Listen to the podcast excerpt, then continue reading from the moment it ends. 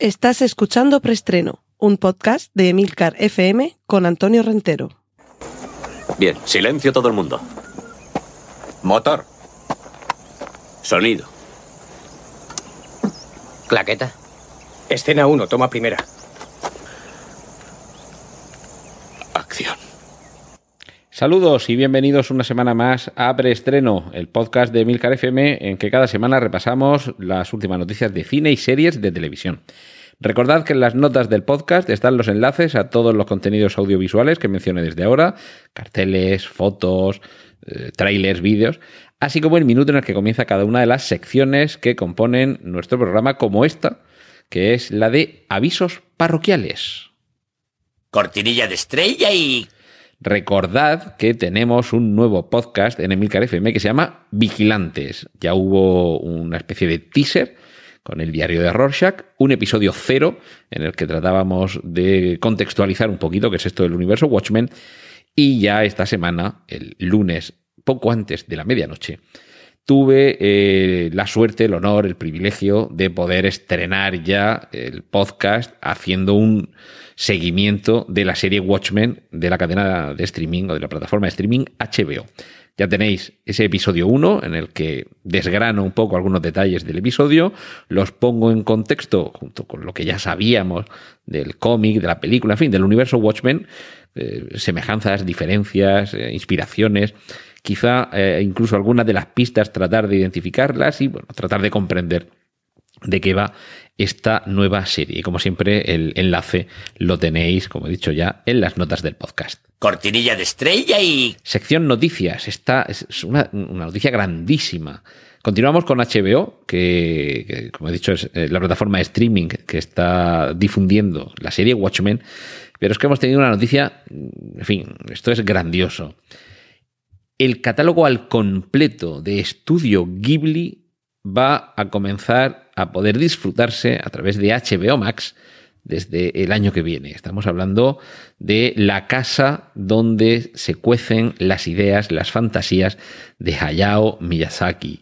Mi vecino Totoro, Porco Rosso, estamos hablando mm, del castillo ambulante, si es que, en fin, muchos le han calificado como el Walt Disney japonés, pero también hay quienes defienden que Walt Disney es el Hayao Miyazaki occidental. Si no conocéis la obra de Estudio Ghibli, que es el estudio de animación donde se producen las películas de Hayao Miyazaki, eh, bueno, estáis a punto de descubrir algo maravilloso, algo que os puede cambiar la vida con unas películas. Hay alguna a lo mejor un poquito más flojita, en fin, siendo sinceros, mm, Ponio en el acantilado, yo la veo demasiado infantiloide, pero, pero bueno, es que tenemos, tenemos algunas que son sencillamente sencillamente impresionantes y que además han marcado a toda una generación.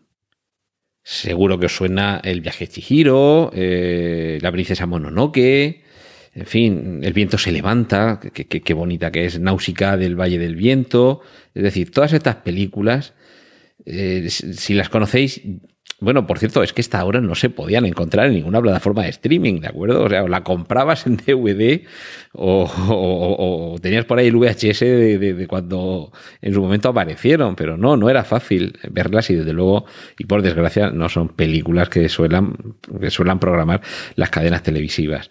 Así que, en fin, a partir del año que viene me parece que HBO va a ser un, un elemento a tener en cuenta en todo el, en todo el panorama de plataformas de streaming. Cortinilla de estrella y... Y vamos con las noticias de cine, noticias de películas originales y en esta ocasión la originalidad viene por un lado por el planteamiento y por otro porque llevamos muchos años sin ver a este director ponerse detrás de una cámara sobre todo para mostrarnos una película de terror.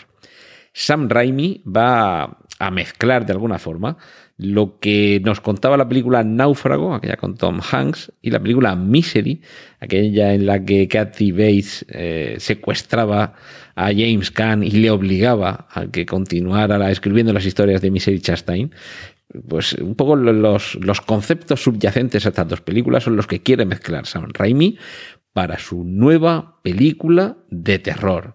Un género que, si bien es cierto que Sam Raimi comenzó con eh, Evil Dead, con presión informal, es un género que llevaba justo 10 o lleva justo 10 años sin frecuentar. su, su última incursión fue Arrástrame al infierno, Drag Me to Hell, que es una película que quizá la podemos considerar como menor porque en los últimos años, bueno, el género de terror siempre ha estado ahí presente y yo creo que casi cada década se reinventa.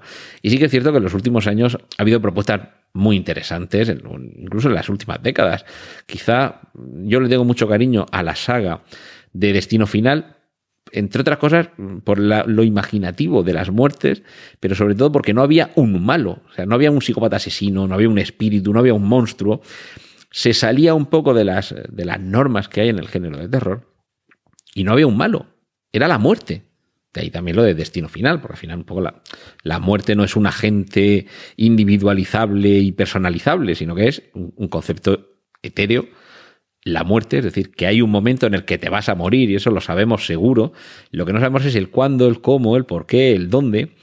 Y ahí, en esa serie de películas, como esta que, me refiero, Destino Final, Show, eh, se ha tratado de revitalizar el género de terror y sí que es cierto que Arrástrame al infierno no suponía realmente ninguna revolución, como sí lo fueron en su momento, eh, sobre todo la primera parte de Evil Dead, de Posesión Infernal, pero bien, San Raimi los códigos del género los tiene más que aprendidos, así que que ahora vaya a volver a ponerse a los mandos de una cámara, bueno, ya me entendéis, de manera figurada, para mostrarnos una historia de terror, creo que debe de llenarnos a todos de emoción y de ganas de, de ver, eh, además, esa mezcla tan, tan peculiar, pero que desde luego sí que hay un elemento, el del aislamiento, el de la soledad, que parece que va a ser el preponderante en esa película de terror dirigida por Sam Raimi y que parece que se, se nos está vendiendo como una mezcla entre Náufrago y Misery. Cortinilla de estrella y... Vamos a la sección de remakes, secuelas y demás hierbas. El episodio 9 de Star Wars está a la vuelta de la esquina, nos falta apenas dos meses para poder verlo. Y según parece se han rodado hasta ocho finales distintos. Ojo, no quiere decir que termine literalmente de ocho maneras diferentes. Es decir, en una muere no sé quién, en otra gana no sé cuántos, en otra explota no sé cuántos. Parece que no se refiere exactamente a eso, lo de los ocho finales, sino que son ocho matizaciones acerca del final. Esto tiene que ver con algo que desde hace décadas se viene haciendo, sobre todo la gran industria por excelencia del cine que es Estados Unidos, que, que es lo de proyectar ante un grupo de público, digamos, de prueba, una película para comprobar con su reacción si la película la estamos llevando por buen terreno o no. Y en ocasiones hay películas en las que se ha cambiado algo debido a la reacción de ese público de prueba. Esos pases de prueba, esos pases previos, en este caso, en el caso de la Guerra de las Galaxias, conozco a más de uno que daría algún dedo de su mano o, varios dedos de las manos por poder asistir a uno de esos pases de prueba. Pero lo cierto es que en este caso, sabedores de que se está poniendo el punto final a una saga que lleva desde 1977 influyendo en la vida de generaciones de espectadores, el final tiene que estar muy bien hilado, no puede quedar ningún hilván suelto, ningún fleco puede bailar. Y además tenemos ya una experiencia desde hace décadas de millones de espectadores insatisfechos, porque, en fin, esto, como en otras cosas, es imposible satisfacer a todos al mismo tiempo con lo mismo. Y esos ocho finales o esas ocho matizaciones sobre cómo es el final se proyectan, se habrán proyectado, se irán a proyectar ante ese público de pase previo para dilucidar cuál es el más adecuado, no vamos a decir el más correcto, sino aquel con el que un mayor número de espectadores se siente conforme. Es decir, que no podrán decir, no podrán eh, afirmar los, eh, los, fans que no se están preocupando JJ Abrams, Disney, Lucasfilm por ofrecer algo que nos deje contentos a la mayoría, siendo tan difícil como es. Desde luego, en lo que sí que nos van a, a dar el gustazo es en la duración. Ojo, los que tengáis la próstata más, más débil del barrio, porque el episodio 9 va a ser la película de toda la saga galáctica con una duración más extensa, nada menos que 155 minutos de película, es decir, más de dos horas y media, dos horas 35 de última entrega. Estoy haciendo mucho hincapié en lo de última entrega y si debo ser sincero con vosotros, y suelo serlo, yo creo que no va a ser la última. Evidentemente va a haber otras como ha habido Solo o Rook One. Mm, ya se nos están anunciando diversas eh, trilogías ubicadas en otros momentos espaciales, en otros momentos temporales y en otras eh, eh, ubicaciones espaciales. Pero yo tengo la sensación de que aún no ha terminado la saga Skywalker y la historia continuará en algún momento.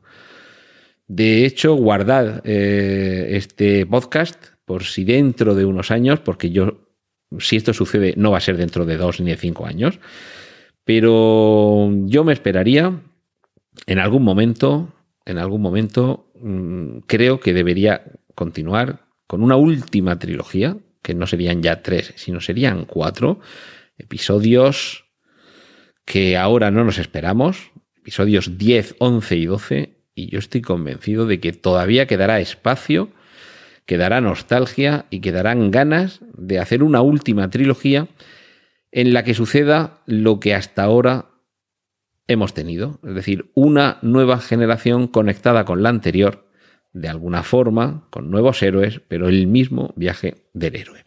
Y continuando con las, eh, nuevas, eh, las nuevas entregas de viejos y queridos conocidos, en febrero de 2020, falta nada, cuatro meses más contados, comienza a rodarse Jurassic World 3. Recordad que ya dijimos que, Jurassic World 3 iba a contar con el mismo elenco de protagonistas del Parque Jurásico original. Es decir, que estamos a, punto de que empiecen a llegarnos esas fotos de rodaje que tanto nos gustan. Mientras tanto, Doug Lyman ha confirmado que ya hay guion para la segunda entrega de Al filo del mañana, esa película que nos impactó. A mí especialmente me impactó la música que sonaba en el tráiler. He estado buscándola por todas partes, pero parece ser que no pertenece a una canción de un grupo, sino que específicamente se grabó para el tráiler. Ese vive, muere, repite, vive, muere, repite, que machaconamente nos llegaba, nos llegaba, eh, perdón, nos llevaba a acompañar a Tom Cruise en esa invasión alienígena en la que no había forma de solucionarlo si no era volviendo al instante previo antes de morir y volver a hacerlo esta vez mejor, corrigiendo los errores del intento anterior. Y, en fin, esto no es exactamente un, remake, a ver, es una versión en imagen real de una película que ya existe, pero es que aunque hubiera sido una película original, también la hubiera colocado aquí, os voy a decir por qué. Mulan es eh, una película de dibujos animados de Disney, para mí, de las, de las últimas décadas, la más, de las más flojitas, no voy a decir la más, pero de las más flojitas. Y como está sucediendo desde hace unos años, se nos están proponiendo versiones en imagen real. Cuando digo imagen real, ya sabéis que me refiero a algún actor de carne y hueso y mucha imagen generada por ordenador fotorrealista. Y en Mulan seguramente vamos a tener un poquito menos de esto último y unos cuantos actores de verdad más. Llevaba tiempo eh, iniciado el rodaje. De hecho, mm, algunos ya pensaban que se tendría que haber estrenado. Pero parece, y esto tiene también algo de conexión con lo que he mencionado antes de los pases, los pases previos, parece que ha salido un desastre tan absoluto que van a volver a re-rodar, no voy a decir toda la película, pero una porción muy importante de la película. Esto es algo habitual, eh, los re-rodajes, el volver a rodar alguna, alguna secuencia, añadir alguna en ocasiones mm, es, algo muy problemático porque hay actores que a lo mejor ya están rodando otra película y a lo mejor eh, para esa película se han tenido que dejar un bigote y a lo mejor por contrato no se pueden afeitar el bigote y entonces a lo mejor tienes que volver a rodar a, Superman con bigote y borrárselo por ordenador y que salga un desastre. Bueno, pues eh, eh, en Mulan parece que el, el, desastre ya lo han tenido y ahora van a tratar de arreglarlo re-rodando una buena parte de la película. Veremos qué es lo que sale de ahí y por supuesto os lo contaremos aquí en preestreno. Cortinilla de estrella y... Vamos con la sección dedicada a las series. Ya sabéis que son las series de televisión, pero también las series de plataformas de streaming. En este caso concreto, de plataformas de streaming, es en el que nos vamos a detener, porque mm, de estas eh, filtraciones, quizá accidentales, quién sabe si no tan accidentales, la cuestión es que ya conocemos la fecha en la que vamos a poder ver los episodios de The Mandalorian, el Mandaloriano. Esta serie de la plataforma de Disney, de Disney Plus, que podrá verse el primer episodio, porque van a ser... Esto me parece una, una idea bastante interesante, la que algunas plataformas estén apostando por soltarnos los episodios semanalmente. Ya lo veré yo cuando pueda, cuando quiera. Y si es que los quiero ver todos de golpe, tampoco pasa nada por esperarte un mes o dos meses y los acumulas todos, ¿vale? Pero bueno, la cuestión es que el primer episodio de The Mandalorian va a poder verse el 12 de noviembre, el segundo se podrá ver el 15 de noviembre y a continuación los días 22 y 29 de diciembre, 6, 13, 18 y 27 de... Eh, 6, 13, 18 y... A ver, voy a empezar desde el principio que creo que me he liado. No, sí, 12, 15, 22 y 29 de diciembre. Perdón. 12, 15, 22 y 29 de noviembre. 12, 15, 22 y 29 de noviembre y 6, 13, 18 y 27 de diciembre. Es decir, que nos queda menos de un mes para poder ver al Mandaloriano y terminaremos de ver sus aventuras empachados todavía con la cena de Nochebuena y la comida de Navidad.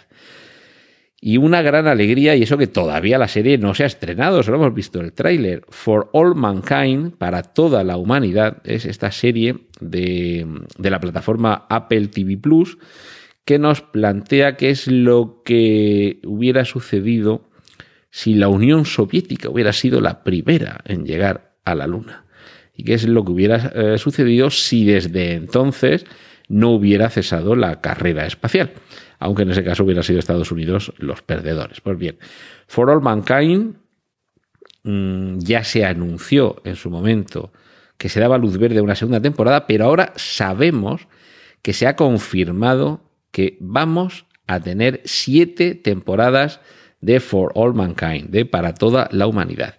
Una serie que ya digo por el tráiler promete mucho y si además están tan seguros de su calidad como para eh, casi firmarnos ya que van a ser siete las temporadas, es que desde luego vamos a estar ante una serie de las más recomendables de los últimos tiempos. Y otro que fue uno de los revolucionarios de la serie de televisión, ahora vuelve también a una cadena de streaming, a una plataforma de streaming, también a HBO. Y lo cierto es que últimamente le hemos conocido más por, por su trabajo como director de películas de cine, pero Michael Mann es el artífice de aquella mítica serie Corrupción en Miami. Y ahora, atentos, atentos, porque la serie con la que vuelve a televisión Michael Mann se llama Tokyo Vice, Corrupción en Tokio por hacer esa traslación del título que se le puso aquí a Miami Vice.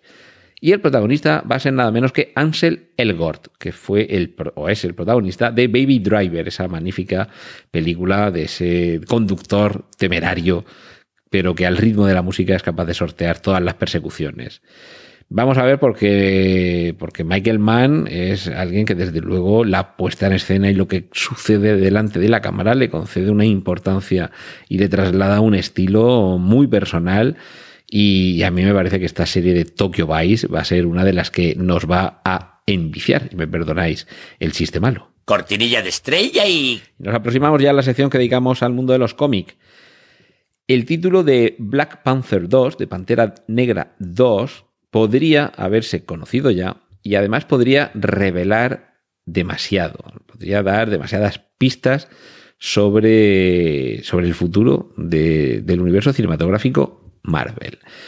El reino perdido. Black Panther Lost Kingdom sería el título de la, de la nueva película de Pantera Negra y en ella se desarrollaría ese, esa salida al mundo de un reino que si habéis seguido hasta ahora el universo cinematográfico Marvel, sabéis que permanecía oculto, que su tecnología tan avanzada permanecía en secreto para todo el planeta. Lost Kingdom, el reino perdido, podría hacer alusión a esa revelación del reino de Wakanda. Seguimos en el universo cinematográfico Marvel. Ant-Man 3 estaría desarrollándose ya con el objetivo puesto en que el rodaje dé inicio en el año 2021.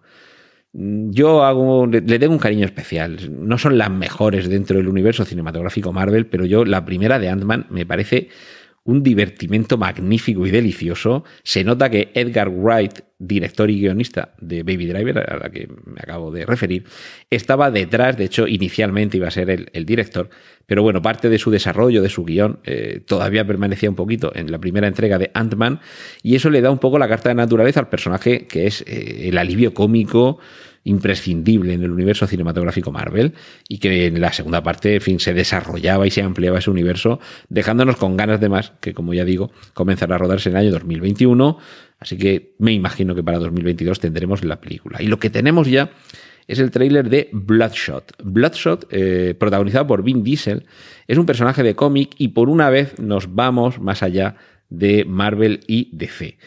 Eh, a principios de los 90, esto sería también más largo de comentar, pero bueno, con la revolución de la colorización digital en los cómics, el sello Image Comics, eh, Jim Lee, eh, Todd McFarlane, en fin, toda esta gente hubo una, cierta revolución del mundo del cómic, como digo, a principios de los 90.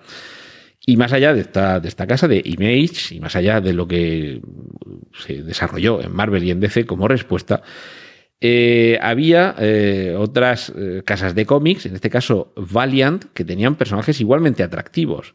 En este caso, Bloodshot es uno de estos personajes, un mercenario muy, muy, muy, muy salvaje, y que además realmente Vin Diesel está muy bien elegido para interpretarle que además nos va a permitir ver cómo se desarrolla en el mundo del largometraje Dave Wilson, director de uno de los muchos capítulos que componen esa magnífica serie de Love, Death and Robots.